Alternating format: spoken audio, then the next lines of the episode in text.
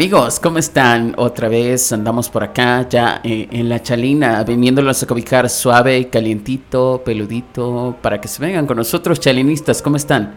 ¿Cómo están, chalinistas de nuestra vida, de nuestro amor? Qué felicidad escuchar, escucharte, permitirnos que te dejemos nuestra voz donde estés, desde la mañana, tarde o noche, donde quiera que tú nos sintonices bienvenidas, bienvenidos, bienvenides en este mes del orgullo LGTB.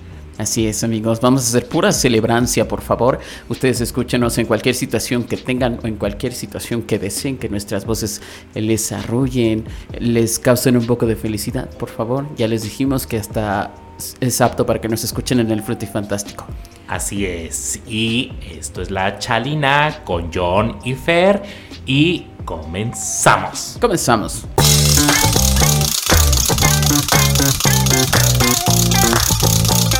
Y mes del Pride, junio, que rapidísimo se llegó esta mitad del año, ¿no, John?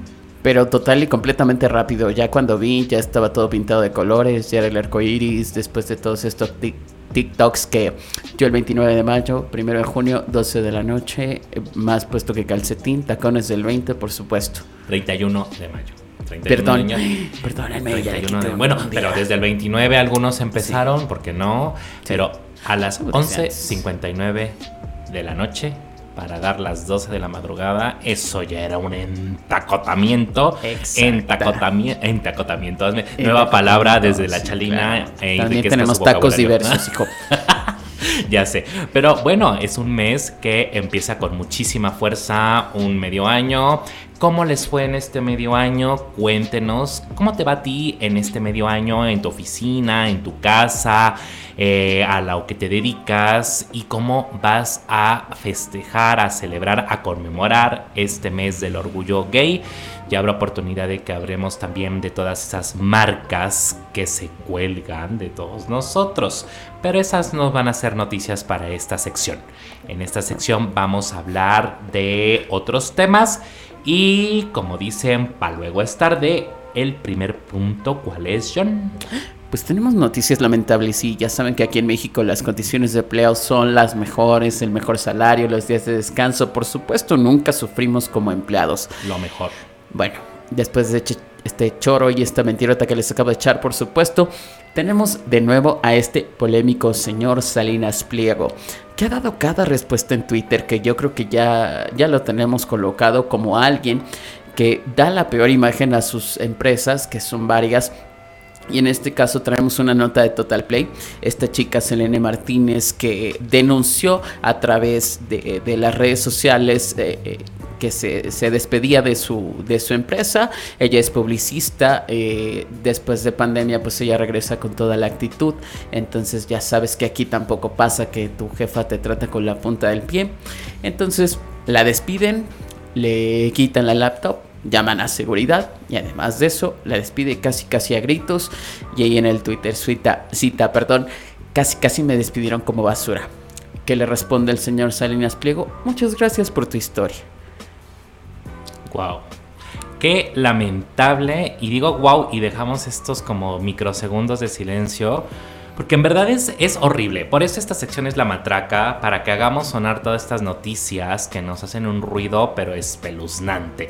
Muchas de ellas son más positivas, otras de plano son eh, muy negativas y son como esta nota que acaba de decir John de un personaje que se ha vuelto eh, como si fuera eh, el señor Montgomery Burns o como si fuera eh, el, Ricky, el pato, el tío, el, eh, exacto, este tío MacPato que es como ambicioso y que le da una pésima imagen a, todo lo que eh, podría ser positivo, ¿no? Es un empresario que es burlón, es un troll horrendo en redes sociales, él agarra parejo y digamos que abusa de esta libertad de expresión más que poder usar una red social para hacer llegar su opinión a diversos sectores o a todo aquel que lo quiera seguir, leer o se vuelva tendencia gracias a lo que él dice o desafortunadamente a lo que él dice, pues en este caso burlarse de una empleada que yo creo que tú que nos estás escuchando también te puedes sentir identificado. Yo, un servidor, acá Fer, eh, les puedo decir que sí nos sentimos identificados porque hemos sufrido este mal ambiente laboral, hemos tenido que renunciar en algún caso, en algún momento, para que tu empleador porque esa palabra del patrón me choca. Es tu empleador, porque al fin de cuentas tú también tienes este valor como recurso humano, pero eres un ser humano y te deben tratar con dignidad. Te trate con la punta del pie. Qué lamentable, ¿no, John? Sí, lamentable. Más que este señor ya ha dado más de una vez respuesta a denuncias. Eh, a esta chica le dijo, no te lo temes tan personal. A otra empleada que tenía ya 18 años también hizo la queja en Twitter y la respuesta es... Eh, me hubieras dicho antes para despedirte por malagradecida, palabras más, palabras menos. Eh, es decir, este señor, por supuesto, como muchos, no aprecian eh, el tiempo que les damos, el tiempo que le podemos quitar a la familia, nuestra paz mental. Y yo creo que todos hemos ido por ese camino y a todos nos ha pasado. Pues sí, no. nos ha pasado, nos pasará y pues definitivamente será algo como no sé, que va a quedar en la memoria colectiva eh, por mucho tiempo las, los disparates, las intervenciones de este personaje siniestro y que eh, más allá de que exista una legislación quizá para sancionarlo, sí cae en esta parte de lo moralmente correcto o lo políticamente correcto y justamente no es reírse o no es pasarse, ustedes ya le completarán la frase, pasarse de qué, con las personas que aportaron, exacto, de lo que nos encanta en este podcast y seguramente a ti también, lo que este recurso humano aportó a su compañía. Pero bueno, o a sus compañías. Este es el primer punto, una nota muy desagradable. Tómate un trago de café o uno de chelita para el mal sabor de boca. ¿Y cuál es el segundo punto de esta sección, John? Muy bien, pues tenemos mejores noticias que es la despenalización del aborto en Baja California Sur. Así es, es una gran noticia, es un gran avance dentro de la parte de esta marea verde que han impulsado tanto las chicas, que poco a poco va avanzando y que se va pues consolidando en todo el país. Baja California Sur es uno de los estados que ya eh, su legislación eh, lo, toma en cuenta, lo, despenaliza a las eh, algunas semanas eh, determinadas de gestación y bueno, varias entidades del país y es una tendencia en América Latina también. Pero la Suprema Corte ha hecho también muchísimo énfasis en crear legislación al respecto y por tal motivo es importante que eh, siga avanzando este tema y se sigan avanzando los derechos eh, y la defensa de los derechos de todas ellas, desde ellas mismas también. Ellas tienen toda esta lucha, nosotros muchos desde la diversidad, hay que recordar, y eso es bien importante recordar, el movimiento de la diversidad sexual empezó y se impulsó mucho por la figura de ellas. Recordemos que para empezar los movimientos de Stonewall eh, fueron eh, al principio y empezaron gracias a una mujer trans, negra, VIH positiva y que agarró la batuta de esto y siguió. Y en México, Nancy Cárdenas, una mujer abiertamente lesbiana, impulsó y nos dio a partir también del feminismo estas herramientas para que el movimiento LGTB pudiera seguir y consolidarse. No hay que olvidar eso, somos aliadas, somos aliados, somos aliades y tenemos que seguir adelante en esta lucha apoyándolas, pero ellas tienen la decisión de sus cuerpos. Así es. Y entonces, bajo este mismo rubro, la otra muy buena noticia es... Excelente. ¿Qué noticia es, yo? Excelente, pues una vez más vamos a blandir nuestra banderita de colores porque eh, el matrimonio igualitario ya está aprobado en Veracruz, al fin, ya al fin. Mira, 27 entidades federativas, John, han sido los, las que eh, allá han aprobado el, matrimonio igualitario.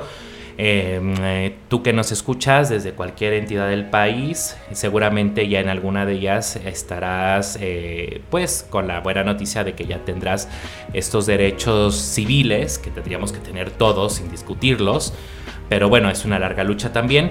Solamente cinco entidades hacen falta que se consolide, entre ellas desafortunadamente, y digo desafortunadamente porque debería ser de los estados que más impulsan por el nivel de población y por toda esta diversidad tan rica del propio estado que es el Estado de México, pues todavía no se ha avanzado. Esperemos que ya muy pronto estemos con esta buena noticia y también se llene de arcoíris en el sentido de apapacho, de la cuestión de derechos civiles y sobre todo de una dignidad a todas, a todos aquellos que se quieran eh, casar, contraer un matrimonio pues como se debe y pues también divorciar, que pues con uno va al otro, ¿no? Recordemos que es un contrato, pero pues si te quieres casar, pues también te quieres divorciar. Eh, pues sí, yo digo, lo más importante es esperar el bodorrio, el molito, las carnitas, por favor. Te divorcias ya después del divorcio también puedes festejar. Pues eso me suena más a peda que, que otra cosa, pero. Pues sí. Señora dolida, ¿verdad? Pues oye, tú que nos escuchas. María José. Oye, una María José. Por supuesto. Tú que nos escuchas, ¿no harías una,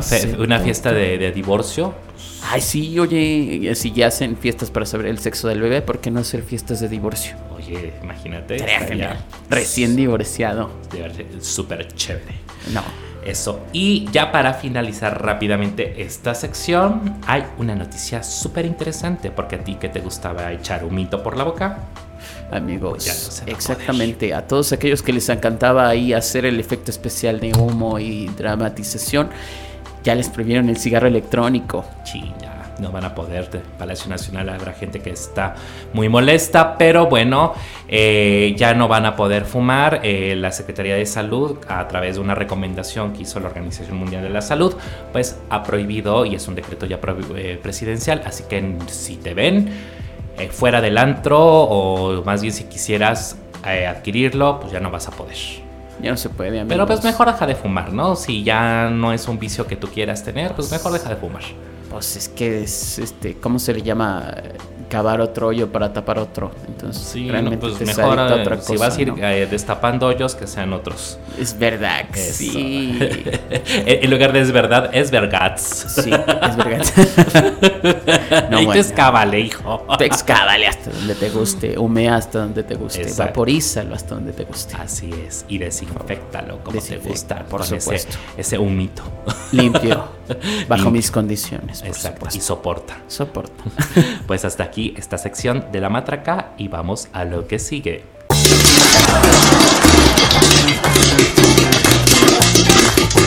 Amigos, ya llegamos a mi sección favorita, como siempre, la palomita. Vamos a tronarla de una vez. ¿Y qué es lo primero que traemos? Porque después de muchos años nos llegó nuevamente nuestra pelona favorita en acción, nuestra pelona telequinética favorita. Ella, la que a todos mueve la pelona que nos mueve y nos mueve muy bien, porque tiene una fuerza brutal. Sí, oye. Y pues ya antes de que sigas babeando por esa pelona que no es, hablamos de Eleven y nuestra muy esperada Stranger Things. Ya. Benditos los dioses del Averno que dejaron que llegara nuevamente esta serie y ha venido con todo ya, ya teníamos ganas de ver otra vez el, Upside Down, ya teníamos ganas de esa oscuridad. De Híjole, ya, pues ya, es que después del tanto cuarto oscuro, pues ya... Eh, usted siempre sacando el pasado a relucir, ¿qué le digo? No, hombre, bueno, pues, es que pues tanto, pues, mientras no estaba Stranger Things, teníamos que ir a otros mundos al revés. No, yo creo que sí te conociste varios mundos ahí, ah, varios Upside Down, abriste varios portales. Espérate, conocí cada demogorgón que decía... Ay, Jesús. Sí, Jesús de No terminaste ahí comido, ¿verdad? No, con, masticadito sí, pero no comido. Bien babeado. Babeadito. Pero fíjense ustedes que llega esta cuarta entrega de una de las series más exitosas de Netflix, en la que los protagonistas que se han vuelto entrañables. Y dinos tú, por favor, si no has llorado con una de las o cada una de las muertes de los personajes que han eh, suscitado en la primera, segunda y tercera temporada, porque aparte esta serie tiene y lo ha conservado afortunadamente hasta esta cuarta entrega, no sé si estés de acuerdo conmigo John, que esa esencia de la sorpresa, el factor sorpresa y el giro de tuerca que nos tiene al filo del el asiento. Yo creo que esa esencia que es adictiva. Yo la verdad es que no pude parar un fin de semana. Digo, por las cosas que tenía que hacer, ni modo, había que dejar de verla, pero me encanta esa esencia en la que termina el capítulo y por supuesto te duele no empezar el otro en caso de que tengas que pausar eh, una historia bien hecha. Además, esta esencia que es lo que a mí siempre me atrapa de los ochentas, también ambientada, peinados, escuela, todo. Tú te sientes dentro de esa época y yo creo que es una de las cosas que hace que sea tan entrañable y estos personajes que siguen con toda su fuerza. Y, me encanta cómo los han desarrollado para esta cuarta temporada. Sobre todo han adquirido cada uno ya su personalidad propia. Tenemos nuestros propios crush. Mi crush es Nancy. Bueno, no, hombre. Esta mujer está guapísima. Es mi crush hetero. Desde ya sé, lesbiánico. Lésbico. Lésbico. Lésbico. Sí, lésbico. Híjole, no, es una mujer guapísima. Y creo que cada uno también ha crecido con no solamente su personaje, obviamente con edad, tenemos a, un Will, por ejemplo, muy diferente, tenemos a una Max, que es, bueno. Yo, yo la verdad sí me, andaba divorciando por, por eh, Will, eh, híjole. Eh, me, vamos a suspender un poco esta sección, ah, no, no se crean.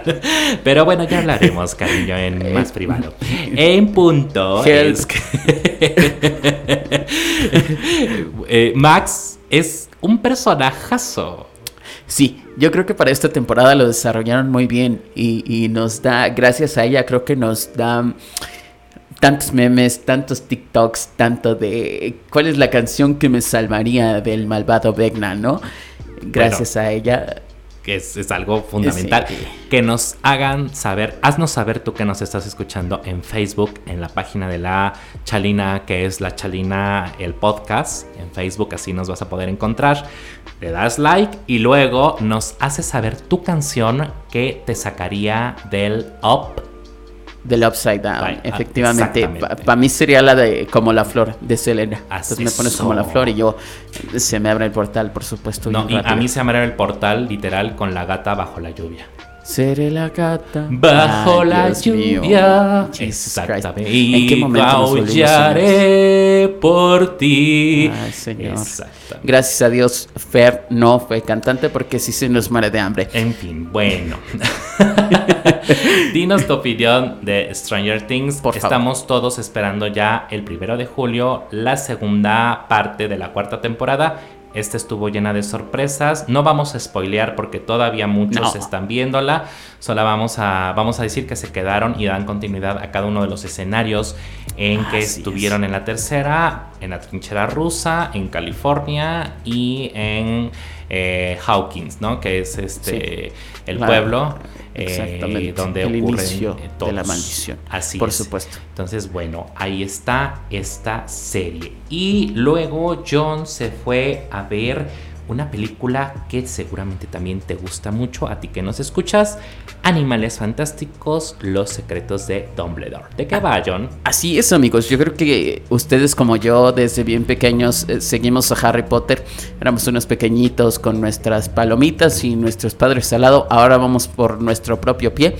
Eh, esta es una película que nos entrega mucho más antes de Harry Potter, que además de todo también es bien padre porque nos platica de la historia de amor de, de Dumbledore, ¿no? Que la historia de amor realmente no es con una chica, sino es con un hombre, un hombre ahí con unas intenciones eh, bastante oscuras.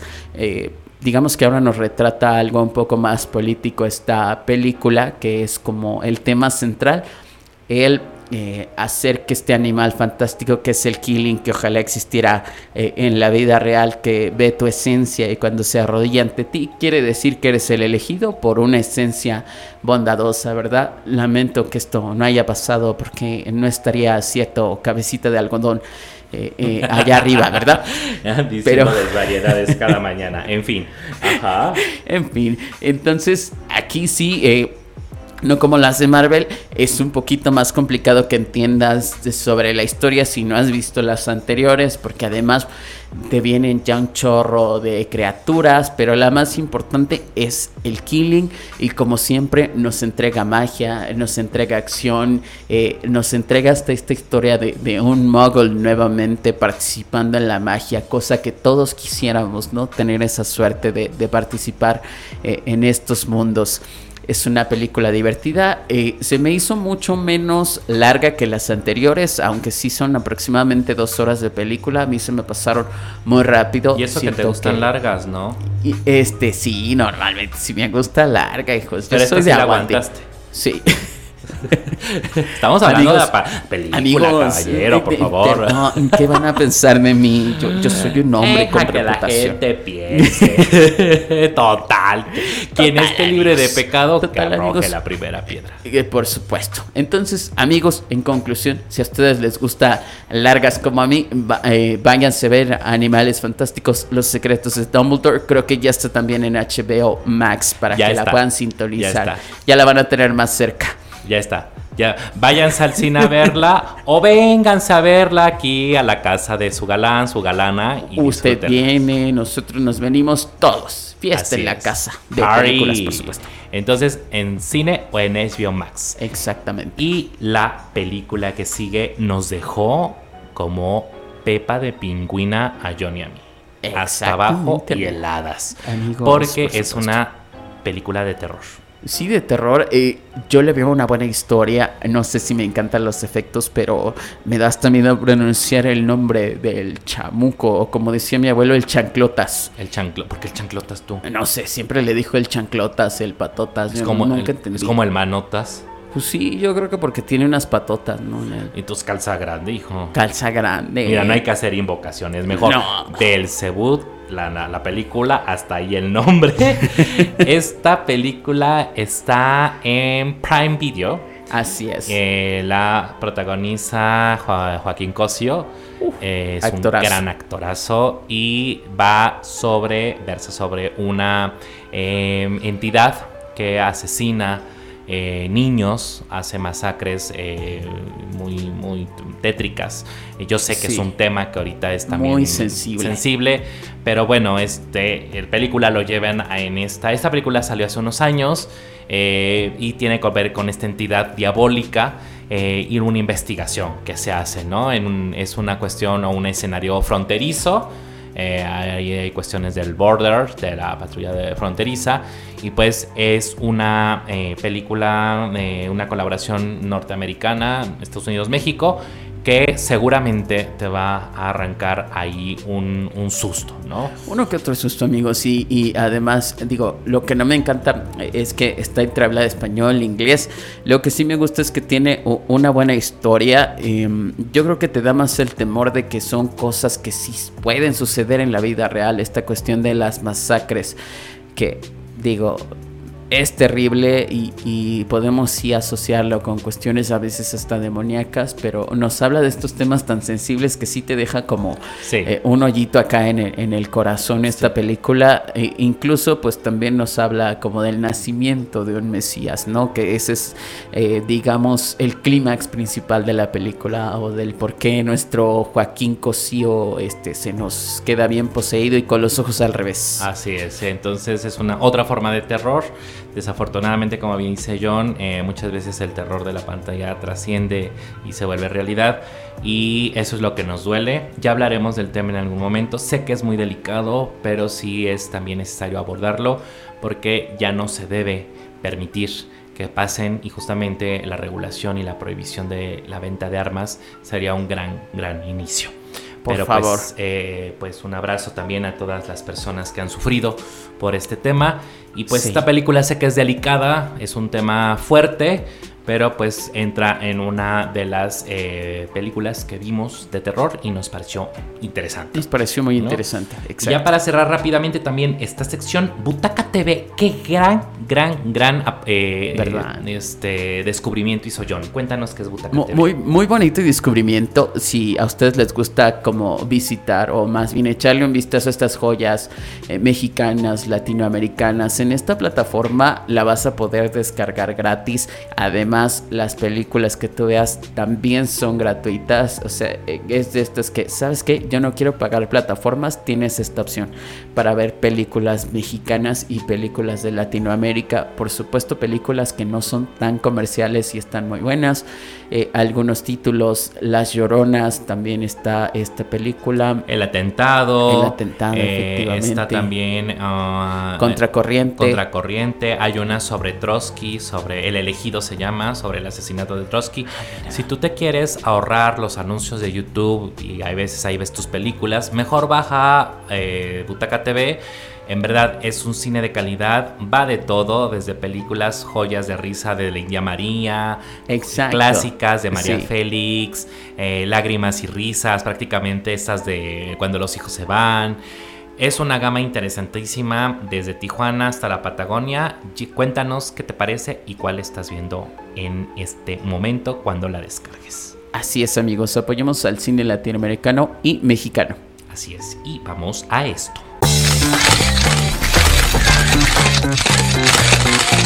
Pruébatelo sin compromiso. Pero lo regresas si no te lo pagas, ¿eh? Ah.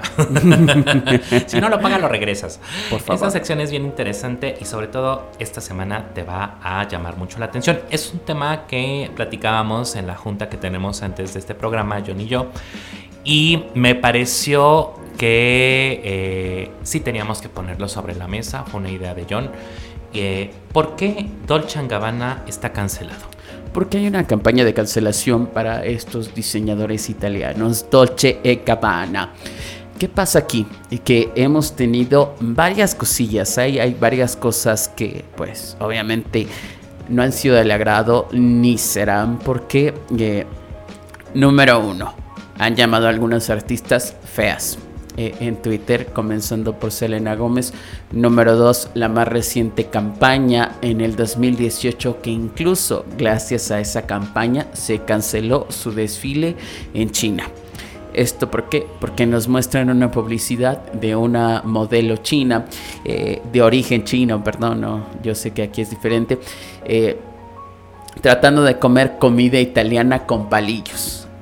Entonces, los chinos lo tomaron como, ¿por qué quieres hacer para hacer parecer tonta a nuestra población o por qué una figura femenina como tonta? No, porque en la campaña ella lo intenta, se ríe y no lo logra. Entonces, eh, muchos artistas, muchos famosos en China decidieron no asistir y por lo tanto después del trabajo que se realizó, porque no solo está involucrado eh, o involucrados los diseñadores, sino todo el personal, tuvieron que cancelar, ¿no? Eh, además de esta campaña que tenemos, están totalmente en contra del matrimonio igualitario y de la adopción.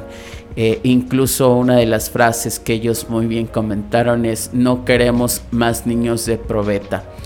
Eh, para ellos la familia tradicional, cosa que me hace un gran choque si es una pareja homosexual, como están tan en contra, ¿no? Para ellos la familia tradicional es papá, mamá e hijos. Entonces para ellos no es válido los vientres de alquiler, no es válido los niños entre comillas de probeta, ¿no? Entonces dices, ¿cómo a veces la propia comunidad está en contra de su propia comunidad? Uy, manito, si te contara cuántos son del frente nazi, pues eh. mira, ahí son como... Eh, es, delicado, eh, sí, pero hay que decirlo. Ah, hay muchísima homofobia dentro de la comunidad LGTB, hay mucha transfobia, hay mucho machismo, eh, hay mucho antifeminismo dentro de esta comunidad, pero también hay un feminismo malentendido. Vamos por partes de todo lo gravísimo que has dicho con Dulce Gabbana y Stronzos, que ahora sí van a entrar mucho en esta definición. Porque si bien son una pareja homosexual, es una pareja totalmente elitista clasista, caen en la xenofobia, en la xenofobia. Y sobre todo eh, tratan de tener estos eh, elementos que los hacen muy eh, para las élites, ¿no? O sea, Así es una discriminación impresionante. No sé si, y esto va a entrar en, en el punto que, que se va a abordar también, que es, es- es- es parte de, este, de esta atmósfera, de esta sección, en este momento, que justamente son las polémicas de la moda, eh, porque también ha sucedido mucho en perfumes. Ha habido casas de perfumes que han hecho, como Givenchy, por ejemplo, lociones que no sean compatibles con la piel oscura o las razas afrodescendientes. Sí. Que cuando tú te pones esta esencia, el pH de natural de tu propia eh, eh, piel es- crea una, un aroma no tan gra- agradable. Exacto. Ajá, Esto lo han hecho y, y es muy sabido. Y, la moda se vuelve esto. En muchos casos se vuelve una parte demasiado racista, clasista, homofóbica y todo lo que ustedes gusten. Eh, en este sentido, ves, como dice John, por ejemplo, en la parte de los vientres de alquiler, es un tema que discuten también muchos grupos feministas radicales. Pero yo siempre he dicho, y esto es una opinión muy a título personal, eh, que si, eh, eh, si hay un acuerdo y hay una, una, una parte de, legal y, la mujer estará totalmente en la disposición de, se puede hacer, ¿no? O sea, todo que sea consensuado bajo la ley y que no eh, transgreda a nadie. Partiendo de eso se puede hacer, ¿no?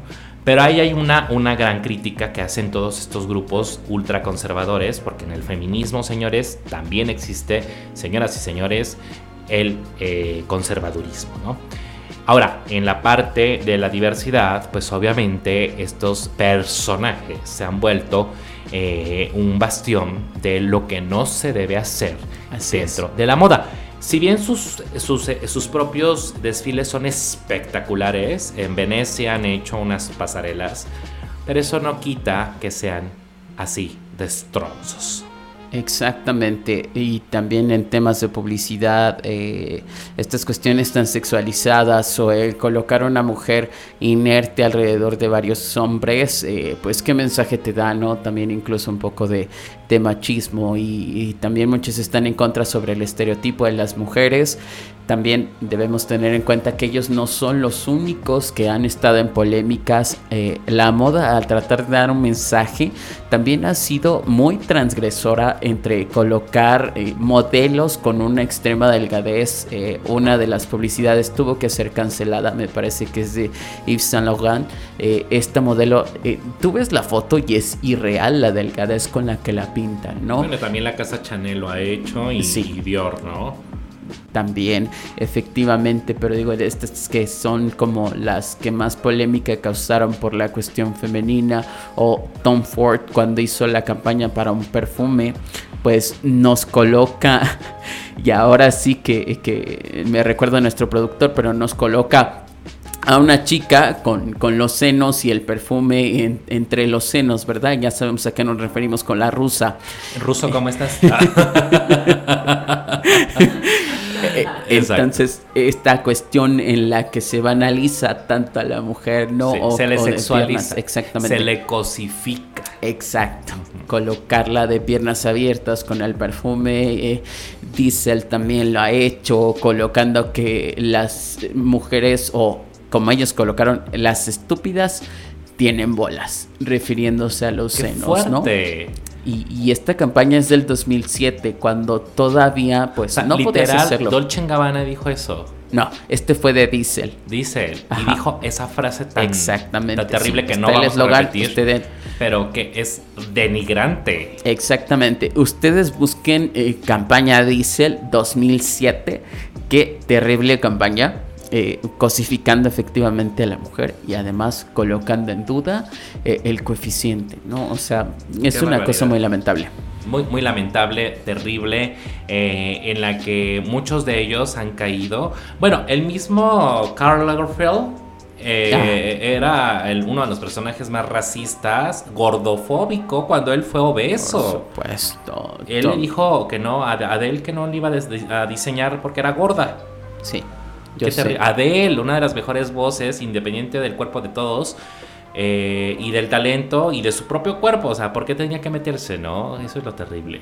Exactamente. O también el señor Tommy que dijo que prefería darle su ropa a los puercos antes que, no recuerdo si era vestir a un mexicano, pero si no mal recuerdo, eso dijo prefiero darle mi ropa a los puercos antes que vestirlos a ustedes. Entonces, creo que la moda por eso se tiene en un concepto tan malo por culpa de estos diseñadores xenofóbicos elitistas y que cosifican además, además son sexistas, pero Ustedes denos su opinión, ustedes eh, busquen estas campañas y se van a dar cuenta de lo transgresoras que son y lejos de dejarnos un buen mensaje, nos dejan todo lo contrario y nos dejan hasta gente con trastornos, ¿no? Así es, y yo los invito en este sentido a ver la otra cara de la moneda. Busquen la campaña del famosísimo, Marite, donde hace una última cena donde Jesús es, ah, ella. Es cierto. Que es una campaña maravillosa. Todos los apóstoles son ellas. Judas es un hombre. Fue criticada, prohibida en España, por, ejemplo. Pero es, volvemos al machismo. No soportaron, literal, que una mujer ocupara el papel de Cristo. Exacto. Y es una disrupción ante un discurso machista de la propia moda. Exacto, que también otra que me gustó mucho es una de Benetton donde nos colocaba grandes personajes de la política besándose entre ellos. Uno de ellos el Papa Benedicto XVI que eh, por supuesto el Vaticano ordenó que se quitara esa publicidad porque está en contra de la lucha política, ¿no? También hay estas transgresiones que híjole dices gracias. Así es, la moda por eso más allá de ver o sentirte bien tiene un discurso transgresor, disruptor, pero que sirva para un cambio social y que sea incluyente. no con esta basura de Dolce Gabbana y que molestia realmente con estos dos tipejos. Bueno, pues después de este trago amargo, vamos a la siguiente sección.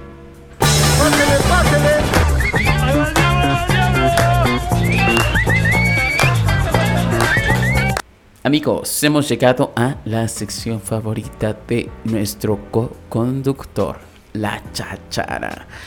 Aquí les traemos los museos que hemos visitado, estos lugares que nos dejan un gran sabor de boca, la mayoría de las veces por su arte, por los espacios, pero esta vez que traemos Fer.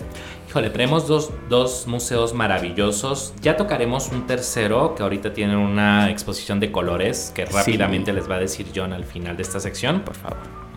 Pero es un museo entrañable. En lo personal es un museo que eh, desde niño lo he recorrido y cada vez que lo vuelvo a visitar encuentro una pieza nueva, una nueva ambientación, la museografía siempre es de vanguardia y, sobre todo se distingue eh, por eso, por tener una museografía y siempre estar apegado a todo lo que tiene que ver con el diseño. El diseño, el arte objeto, eh, las artes decorativas, las artes suntuarias, como, como también se conocen. Es el gran, gran museo Franz Mayer, que está localizado en el centro histórico de la Ciudad de México, en Avenida Hidalgo ahí en la Plaza de la Santa Veracruz, donde también su vecino museo es el Museo eh, de la eh, Filatelía y está entre las iglesias de Santa Veracruz y de San Juan de Dios. Es un fantástico, fantástico eh, museo donde ustedes pueden y van a poder ver un recorrido histórico a través del mueble y los espacios de uso doméstico de la época virreinal llegando al siglo XIX dentro de un espacio museográfico que es este antiguo recinto que eh, pertenecía al, eh, a, un antiguo eh, hospital para mujeres. En la Nueva España fue el primer hospital dedicado a ellas y tratar todos sus males como tal. Y que pues, que es el Hospital de San Juan de Dios, y que tuvo eh, una gran, eh, obviamente, transformación a lo largo del tiempo, pues con la desamortización de los bienes eclesiásticos en el siglo XIX y la transformación natural de la Ciudad de México, pues este espacio tomó otro aspecto y actualmente resguarda este, este recinto del Museo Franz Mayer. Las colecciones son extraordinarias, van a llevarse sorpresas interesantísimas porque también es la casa de cada año mostrar las fotografías ganadoras del WordPress, que es este gran, gran evento de premiación de fotografías eh, a lo largo del mundo, o alrededor del mundo más bien, eh, desde la prensa y que aquí se hace una retrospectiva para mostrar los mejores trabajos. Maravilloso. Eh, aparte, pues tiene un claustro maravilloso, pueden tomarse un café. tiene una exposición permanente de platería muy, muy, muy, muy hermosa. tiene jarrones, tibores, en fin, va a ser un deleite a sus sentidos. Franz Mayer, ¿qué te pareció a ti el Franz Mayer, John? A mí, como viene aprendido de ti, la museografía es lo que más me gusta, la distribución de las piezas, eh, sobre todo el hecho, recuerdo estos trinchadores, lo mucho que me impresionó que las familias de aquellas épocas mostraran su platería, sus vajillas para mostrar el estatus, ¿no? Ante la sociedad. Entonces me encanta ver las historias en cada una de las obras, eh, las historias que están plasmadas en los colores, eh, me platicabas estas cuestiones del manierismo, si no, si no lo estoy diciendo mal. Eh, todas estas corrientes, ¿no? Y, me impresiona del barroco, exactamente, el drama que no nos gusta, ya sabes. Yo Aquí no hay drama, solo dos dramáticas. dos dramáticas, dos doñitas dramáticas, ¿verdad? Entonces me gusta el color, me gusta. Creo que es un espacio en el que se te olvida, como muchos, que estás dentro de la Ciudad de México. Rompe mucho con el caos y te ayuda a disfrutar por sus colores, las luces, una distribución espectacular. Y aparte me gusta ese comentario. Te olvidas que estás dentro de la Ciudad de México, pero a la vez te eh, posiciona en una Ciudad de México que ya se fue. Exacto. Sí, así bien poético. ¿Ven cómo lo enamoré? No, hombre, este hombre cayó así. Por eso no caen, amigos. Yo ya voy a escribir como en las etiquetas de Shin, help me. Ah. Háganme el favor. no, la verdad es no, pero que... en serio, amigos, por favor. John, peca de, John peca de modesto porque también tiene un muy buen gusto en cuestión de color, de diseño, aunque ustedes no lo crean y él no quiera decirlo, pero si yo sí lo creo, él es diseñador gráfico. Entonces, pues, eh, entre, muchas otras cosas y otros talentos que tiene. nombre. si les contara todos estos talentos, salen aquí hacemos la bendición y mejor vamos a la viajación. Porque hay un recinto que ahí sí nos orgasmea a los dos, pero aquí el orgasmeado es Don John el Hospicio Cabañas. El Hospicio Cabañas. De aquí sí nos vamos a ir hasta la bella, espectacular y deliciosa Guadalajara. Guadalagay. Guadalajara. Ay, a esta hermana, a esta hermana caminando por allá. Soporta. Soporta. Pero más discretas que acá. Pero bueno, no es el punto, ¿verdad? más tímidas. Más tímidas. que acaba de pasar su Pride, ¿eh? El sábado. Ah. Entonces. ¿Por qué? Porque uno no puede ir para allá con tanto. hijo Uf, uf. Hojas. No, Vamos a hacer un programa de lo que vimos en Guadalajara. Uf. Y qué bueno. Bueno, pero Hospicio Cabañas. Hospicio Cabañas es un recinto que te impresiona desde que desde que entras. Se respira un, un ambiente raro pero creo que al entrar a, esta sala principal y ver todos los murales en los techos, paredes, es una cosa espectacular. El hombre en llamas, cuando tú miras hacia arriba en esa parte central, te olvidas que, que, existe lo demás. Al menos en mi caso, ¿no? Ver esa luz que cae desde el techo, esos rayos de sol que te bañan, ver al hombre en llamas arriba, los colores. Yo lo primero que me pregunté es cómo rayos pintó eso. Así es. Y que esa es, considerada la capilla sixtina del arte del muralismo mexicano, pintada por David Alfaro Siqueiros. John tomó una foto espectacular, luego se la robaron por ahí.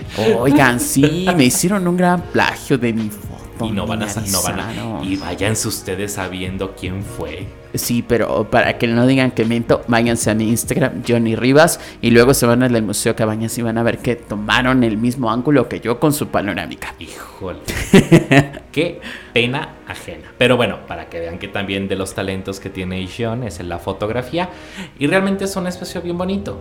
Lo bonito también fue que esta pregunta surgió en este espacio de cómo pintaron este hombre en llamas ¿Y luego qué pasó? Porque obtuvimos una respuesta. Obtuvimos una respuesta de una manera bellísima y discúlpeme que ya no recuerde el nombre de este entrañable señor que está en una de las salas frente a uno de los dibujos para Diego Rivera que eh, nos contó la historia. Pero antes de, pasar allá, eh, este señor bien decía con Fer, se nota cuando alguien hace su trabajo con pasión. Y entonces nos empieza a enseñar fotografías del hospicio, de los niños, que eran como 3.000, si no mal recuerdo, 3.000 niños. pelones, porque los rapaban, de, ahí viene el pelón de hospicio. De ahí viene. Parece que Leven viene de allá también. Yo creo que se robaron la idea de los pelones de ahí, ¿no? Que el hombre en llamas fuera un upside down. Un upside down. ¡Ah! nuestro Upside Down mexicano. ahí entraría bien un efectito de Stranger Things. El productor, por favor, producción. Pero entonces nos empieza a contar la historia y en eso una foto una foto eh, eh, de, yo yo creía que era una grúa, pero era una escalera gigante hasta el techo de madera. De madera, entonces imagínense lo endeble. No esa cosa más aguada que uno no te creas, ¿eh? se veía se veía curva pero rígida. ¿Cuántas veces no nos encontramos un curvo rígido, hijo? no se vayan porque si está curvo no, no aguanta, ¿eh? Se aguanta. Cuando, está flácida, pues. Ya hasta cosquillita te hace. Pero este, este es modelo que tomó eh, Siqueiros fue el que usaba justamente Miguel Ángel para la Sixtina y que es como un andamio así, una escalera muy extraña. Pero tienes toda la razón del mundo. ¿Cómo demonios se trepó ahí? No, yo, yo no aguanto si ya con subirme al tercer piso de mi casa y veo para abajo ya me mareo, imagínate Que ya después recuerdo que sus hijos le mandaron a hacer una estructura gigantesca de madera, pero que no se sentía igual. Pero lo que él nos platicaba el señor es que él tomaba palo de escoba y al final del palo le, le ponía la brocha. Y ahora sí que a remojar la brocha y a pintarle. Estamos hablando del cabañas, ¿eh? ah, Sí, amigos, este yo sé, yo sé que les gusta remojar la brocha, pero en este caso este remojón de brocha nos dio una obra espectacular. Maravillosa. Los rojos y todos los murales dentro de esta gran eh, galería, este gran salón que te recibe. También hay una exposición permanente de Matías Gueritz, que es uno de los grandes personajes del siglo XX del arte moderno y exposiciones, pintura de todos los grandes maestros de la plástica mexicana, pasando por, eh, por eh, Camarena, por ejemplo, Diego Rivera, eh, Frida Kahlo, María Izquierdo, en fin, es uno de los museos más importantes de arte latinoamericano. Así es amigos y en conclusión, láncense a Guadalajara porque ya les platicaremos más, pero esta es de las experiencias más bellas que pueden encontrar, así que láncense. Y pues vamos a nuestra siguiente sección.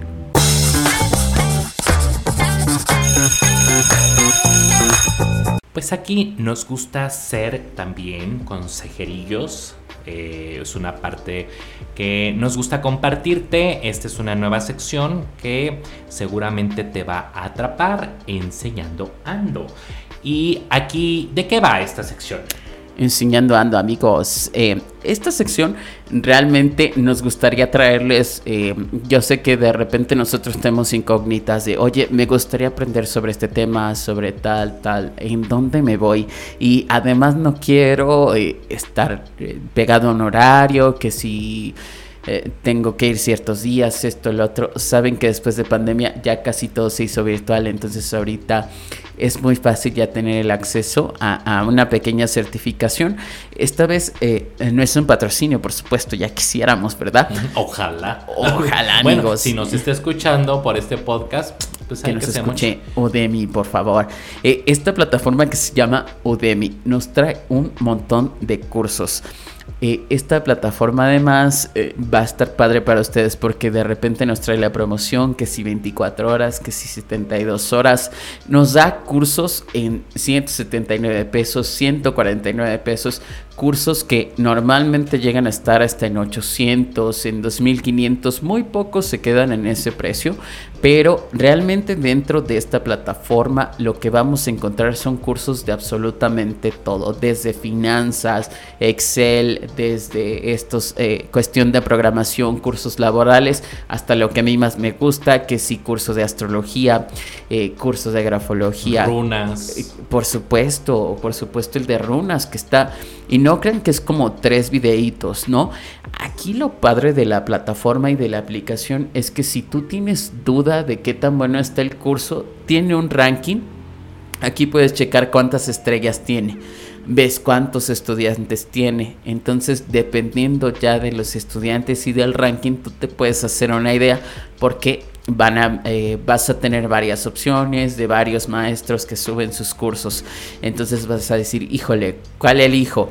eliges el que tenga más estrellas, eh, también tiene una sección de comentarios, ahí también te vas a poder orientar, qué mejor publicidad que el de boca en boca, ¿verdad? Entonces aquí te vas a los comentarios, que es lo que yo normalmente hago para elegir el mejor curso.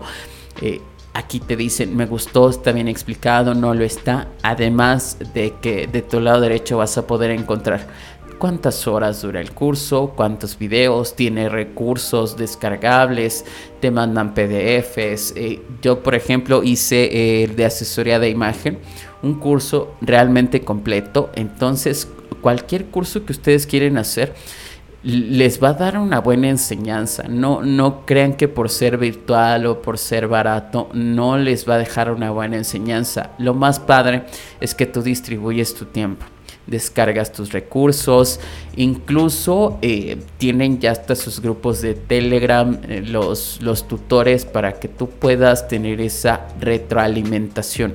Ellos te van a ir guiando, te van a resolver tus dudas eh, entonces es una muy buena plataforma y una muy buena opción si no quieres gastar mucho. Si a lo mejor en tu trabajo sabes que te dijeron, oye, necesitamos que tengas este conocimiento en Excel. Aquí está.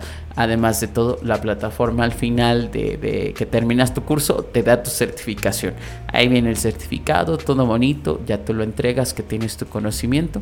Aprendes a tu tiempo no sé, ¿tú qué opinas, Fer? Fíjate que es bien bonito porque tú que nos escuchas cuando estás eh, eh, ya en el campo laboral o estás estudiando, tal vez quieres eh, hacerte de estas herramientas para complementar.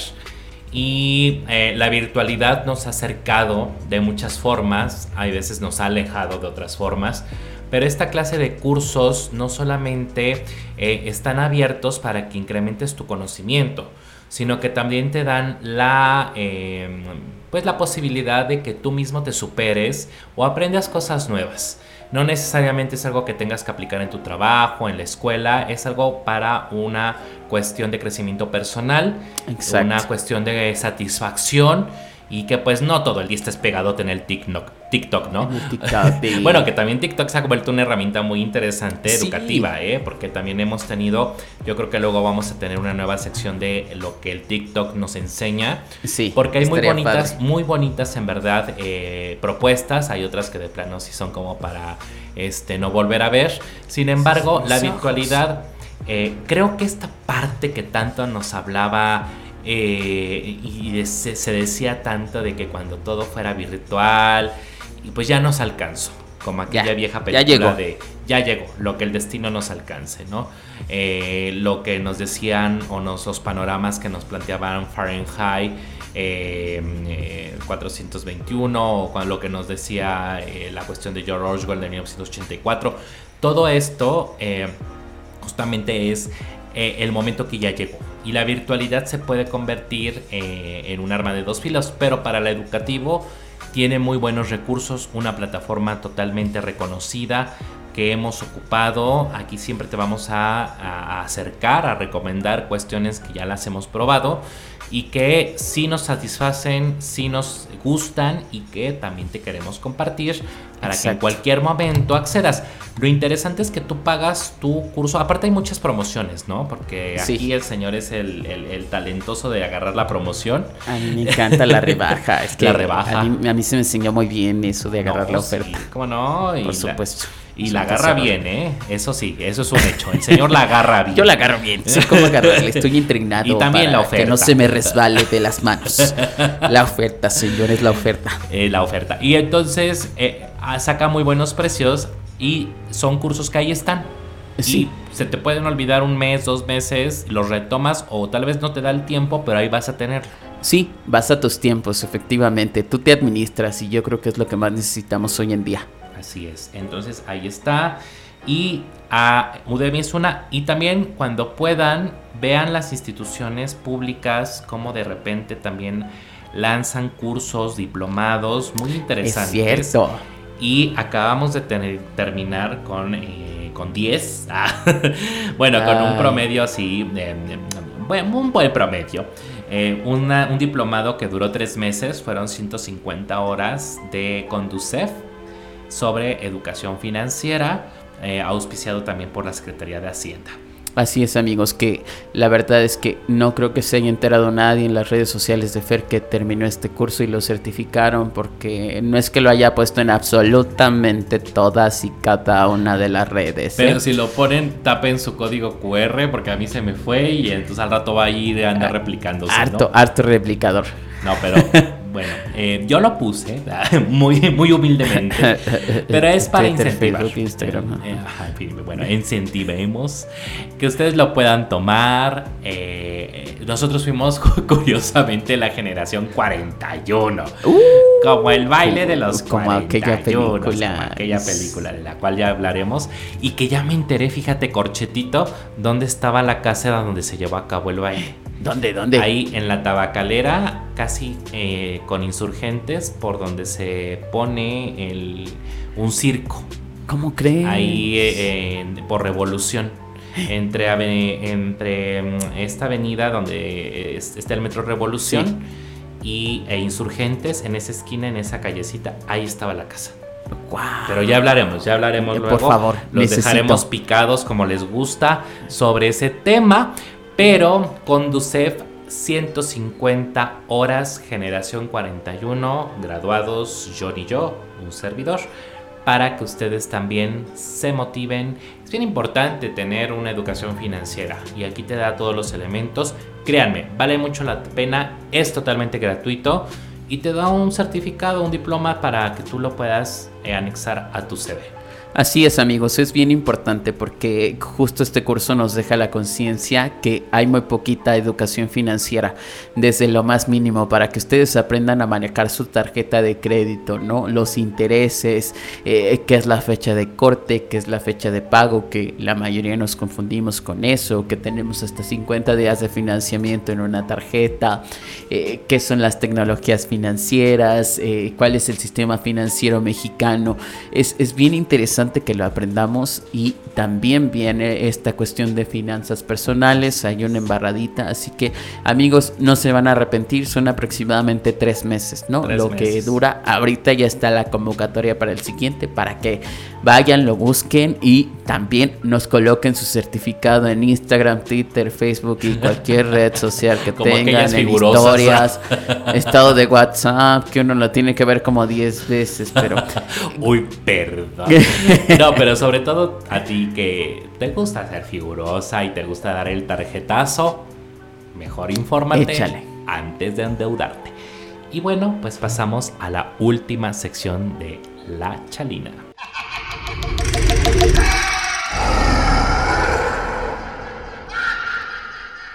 Hemos llegado a esta sección que tiene por nombre La Araña Seca y es una sección que nos gusta mucho, ya es al cierre pero este, esta semana va a estar bien interesante. Van a ver ustedes, van a escuchar ustedes, vas a escuchar tú que nos haces el favor de seguirnos, porque Eh, ¿Por qué, John? ¿Por qué? Porque a ti te gusta cerrarla muy bien. Eso. Pero es otro tema, ¿verdad? Entonces, aquí les traemos la araña seca. No solamente les vamos a traer eh, cuestiones paranormales, eh, el tarot, sino también algunas cosas como la quiromancia y lo que son las mancias. Lectura de cosas que pues no son tan comunes. Sabemos que existe la, la lectura de los pies, que yo creo que los fetichistas la han de amar ahí leyendo. el fetichista de pie que ya es negocio millonario. lectura de Chimuelo, hijo. Ay, Jesucristo. Sí, la Uno bien empinado. La, rumpología. La rumpología. No, hombre, pues yo creo que sí voy a ir a pagar mi estudio porque yo creo que sí se han de revelar varias cosas no, ahí. hombre, imagínate. Ya, ¿cuál chimuelo? Ya te va a estar todo diente, hijo. diente de leche. no, mijo, yo creo que yo creo, hay, hay has de traer estos jeroglíficos de hace años. Hay inscripciones. Inscripciones, ahí yo creo que hasta es el verdadero upside down. El Upside Down. Sí, yo creo que allá es de tener hasta mensajes de los ovnis. Es uno, de los portales. Pero bueno, vamos, lecturas. Vamos a hablar de otro tipo de cara, no de esta. No, tan cachetona. de la cara. de la que uno sí tiene ojos y boca, no nomás el puro orificio. El, chimuelito. Aquí sí, el chimuelito. El puño de ligas yo lo conozco ah, también. Dios mío, el, globo anudado. ¿Cómo lo conoces tú? Que, claro. ¿Cómo que, ah, hagamos una encuesta puerca. ¿Cómo lo conoces tú que nos sigues? ¿no? Uh, amigos, mándenos sus nombres. Disculpen nuestras corrientadas, pero... hombre, ¿cuál? Al contrario, súmanse a ellas. súmanse, por favor. Súmate a ellas. Y a ti también. ¿Te gusta sumarte? Nos gusta sumar. Que te la Ah, no, verdad, perdón. Entonces, eh, ¿qué nos vas a leer? ¿Qué les voy a leer? Hoy vamos un poquito con la lectura de rostro, que es una cosa interesante. Rostro, pelazo y actitud. Rostro, pelazo y actitud. Así es, amigos. Y, bien dicen por ahí los estilistas, eh, muchos que, que, nos encantan estas cosas de belleza, que las cejas son el marco de la cara.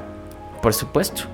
Hay gente que si no tiene cejas no la reconoces e incluso hay fotografías en Facebook que, se les ha hecho Photoshop a varios artistas y las cejas lo son todo, amigos. De verdad, y, no solamente que le den belleza al rostro o le den literalmente personalidad, ¿no? Hoy vamos a hablar de un rasgo muy general porque dentro de todos estos rasgos que se pueden leer del rostro son las cejas, pero las cejas aún tienen, eh, digamos, una sublectura que si cuántos pelos tienes, que si la tienes delgada, si la tienes gruesa, entonces... Seguimos hablando de cejas. Sí, ah. afortunadamente, hombre, ya... El que, el que en pan pienses porque hambre tiene. Viene Areta, nos Pero fíjate, cejas famosas, Frida Kahlo. Por supuesto. La ceja dice mucho. Sí, la ceja dice mucho más de lo que uno piensa, pero esta vez vamos a empezar por las cejas equilibradas, eh, las cejas precursoras y las cejas terminales. ¿A qué me refiero con esto? Si usted se ve al espejo y ve que sus cejas tienen más pelo al inicio, es decir, que inician muy abundantes y como que se van adelgazando al final, estas son unas cejas precursoras. ¿Qué significan unas cejas precursoras? Que usted es bueno para iniciar proyectos, usted es bueno para iniciar cosas, que inicio aquí, inicio allá, eh, digamos, es un buen precursor literalmente. Lo malo es que como se van adelgazando, digamos que le cuesta trabajo terminar las cosas. Eh, eh, personas un poquito más eh, que procrastinan más, ¿verdad? Esto que empezamos aquí y, como que ya me dio flojera, ¿verdad? ¿No? qué hueva.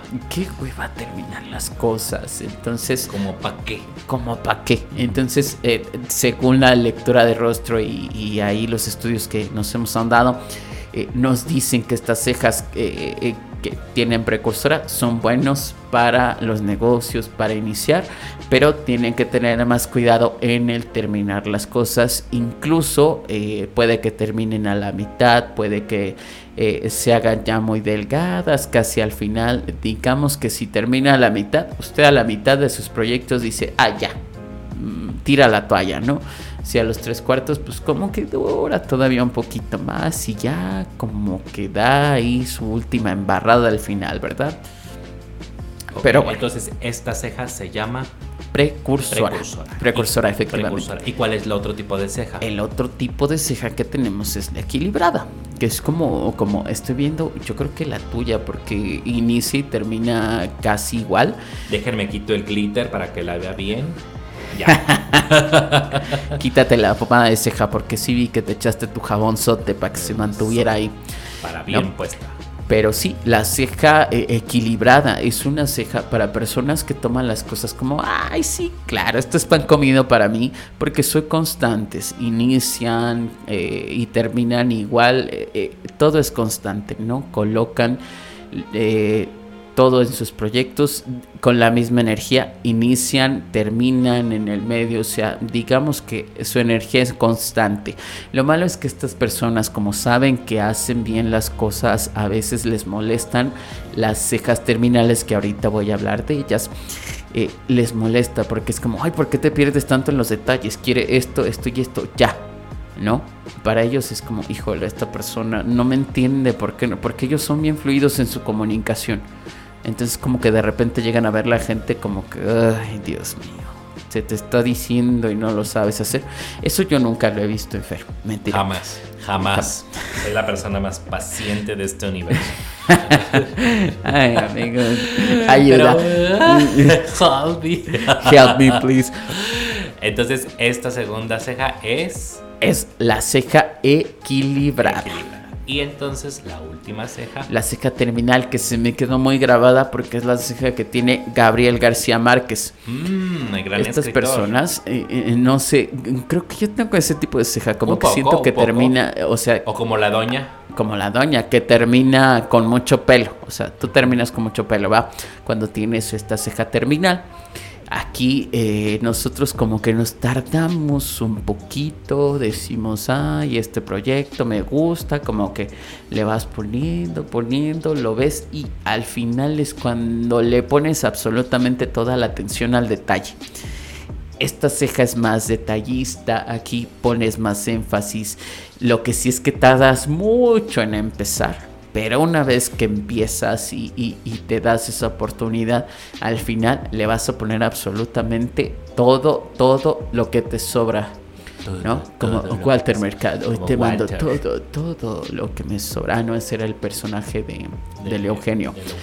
Pero sí, esta ceja que es terminal, entonces tú al final de tus proyectos le pones mucha más energía. Ok, entonces, ceja terminal, ceja, la de en medio. Eh, la ceja de en medio. Bueno, la de los tres tipos de. Para recapitular. La ceja de en medio, no es eso. ok, si usted tiene pelo en medio, por supuesto, Pues, ¿qué le hacemos? ¿qué le hacemos? Entonces, otra vez, recapitulemos los tres tipos de Recapitulando, cejas. claro. De cejas. La ceja, eh, me gana la risa, hijo. La ceja precursora, que es cuando usted tiene más pelo al inicio, más vello al inicio y termina delgadita, ¿no? La ceja equilibrada, de y principio a fin, usted tiene la misma cantidad de, de, de vello, ¿verdad? Y la ceja terminal es cuando usted tiene mucho más pelo al final. Ahí está.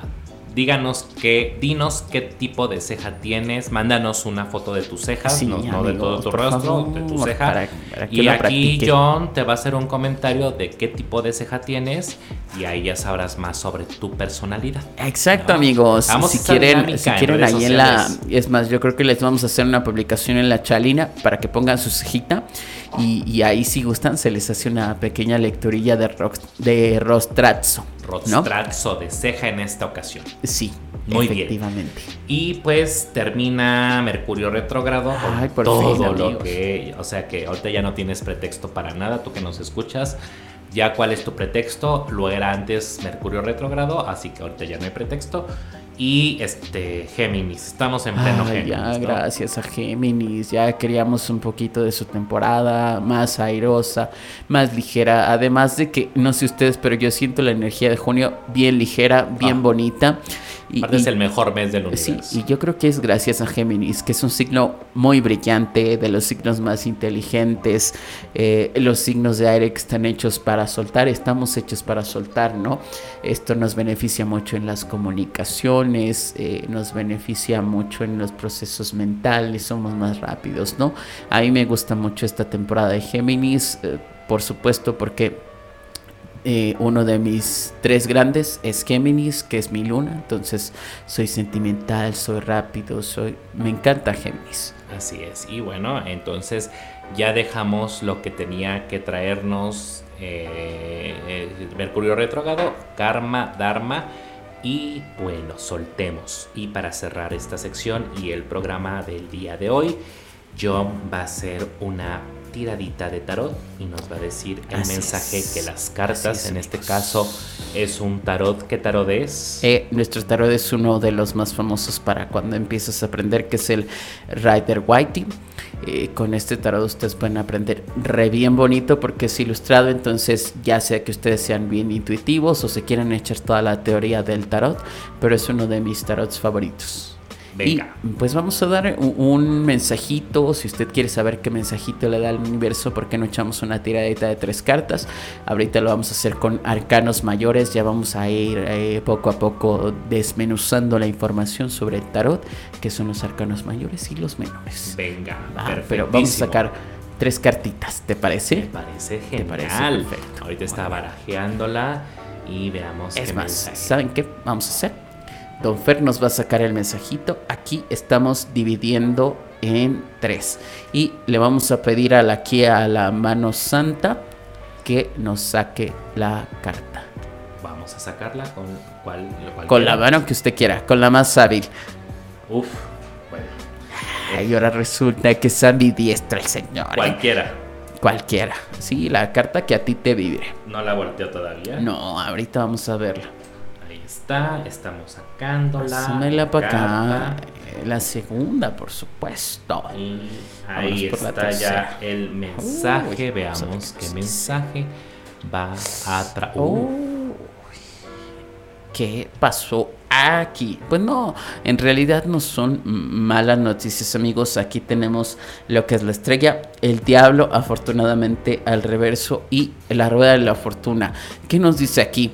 O, el mensaje que yo interpreto es que todos tenemos esa luz, todos tenemos esa capacidad para continuar, para emprender lo que queramos. Todos contamos con ella, simple y sencillamente tenemos que ver un poquito hacia adentro para saber de lo que estamos hechos, que estemos seguros tal y como eres, eres perfecto y así está bien. A veces lo que viene con el diablo es que el diablo nos, nos indica más lo materialista, estos deseos carnales, esta, esta cosa de los dineros y la sexualidad.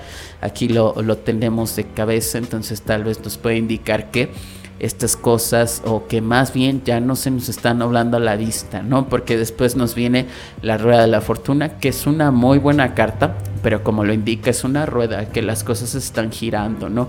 Gracias a todo eso que abandonamos y a todo eso que dejamos, nosotros mismos creamos nuestro camino. Así que amigos, este mensaje en general que me gustaría compartirles es que ustedes tienen las riendas de su camino, pueden llegar a donde quiera, tienen luz, tienen estrellas, solamente miren hacia adentro y les va a ir excelentemente bien.